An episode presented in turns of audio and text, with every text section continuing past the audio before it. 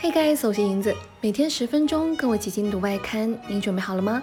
那在开始今天的精读之前呢，我们先一起来通读一遍全文。Let's start. Bankruptcies in Europe, buying time. The fear of multiple bankruptcies and mass unemployment because of measures imposed to contain the COVID-19 pandemic is the main reason European governments are subsidizing businesses on a vast scale. No healthy company should go bankrupt because of corona, promised Peter Altmaier, Germany's economy minister, in mid March when he announced extended credit lines, liquidity guarantees, and grants for German businesses amounting to 750 billion euros.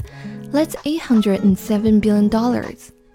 At the end of March, the German government suspended insolvent firms' obligation to file for bankruptcy until the end of September and perhaps until March 2021, provided they can prove their troubles were caused by COVID 19.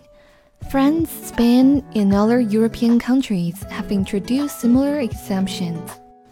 我们先来看第一句话。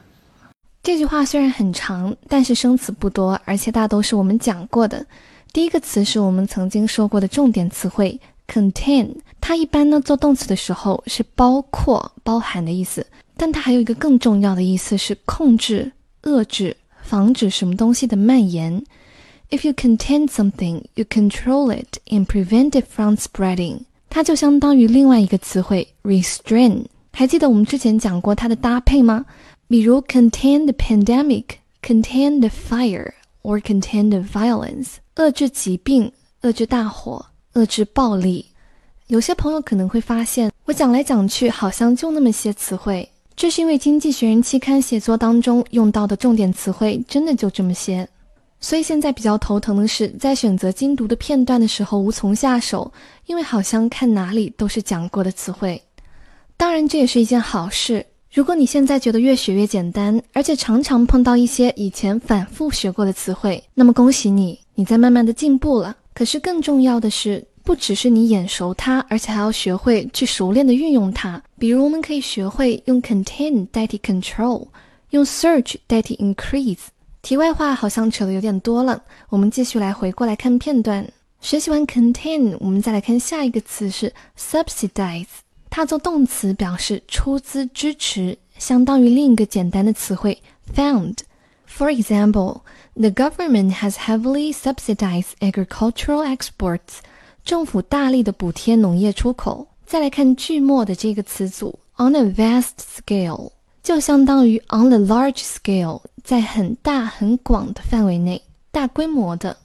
虽然第一个句子这么长，但是我们耐心的去看，发现句子的主干结构很简单，就是 the fear is the main reason，恐惧是主要的原因。那么这个 fear 恐惧的内容是什么呢？是 multiple bankruptcies and mass unemployment，多次的破产和大规模失业。而这个破产和失业又是由 measures imposed to contain the COVID-19 pandemic，遏制冠状病毒大流行采取的措施导致人们恐惧。其中 imposed 是过去分词，做后置定语，修饰 measures。再来看句子的主体，the fear is the main reason，后面其实省略了 let is the reason that European governments are subsidizing businesses on a vast scale。 欧洲各国政府大规模补贴企业的主要原因是由于我们刚刚所说过的恐惧。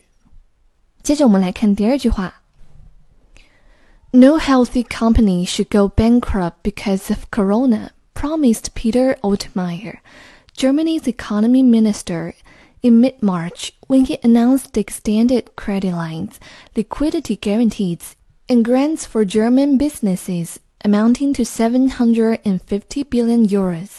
That's 807 billion dollars.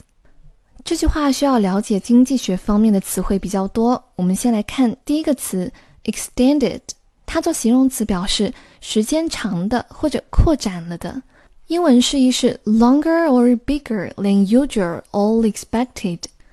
比如 an extended lunch hour，延长了的午餐时间。 或者我们常说的 extended memory 就是扩展内存。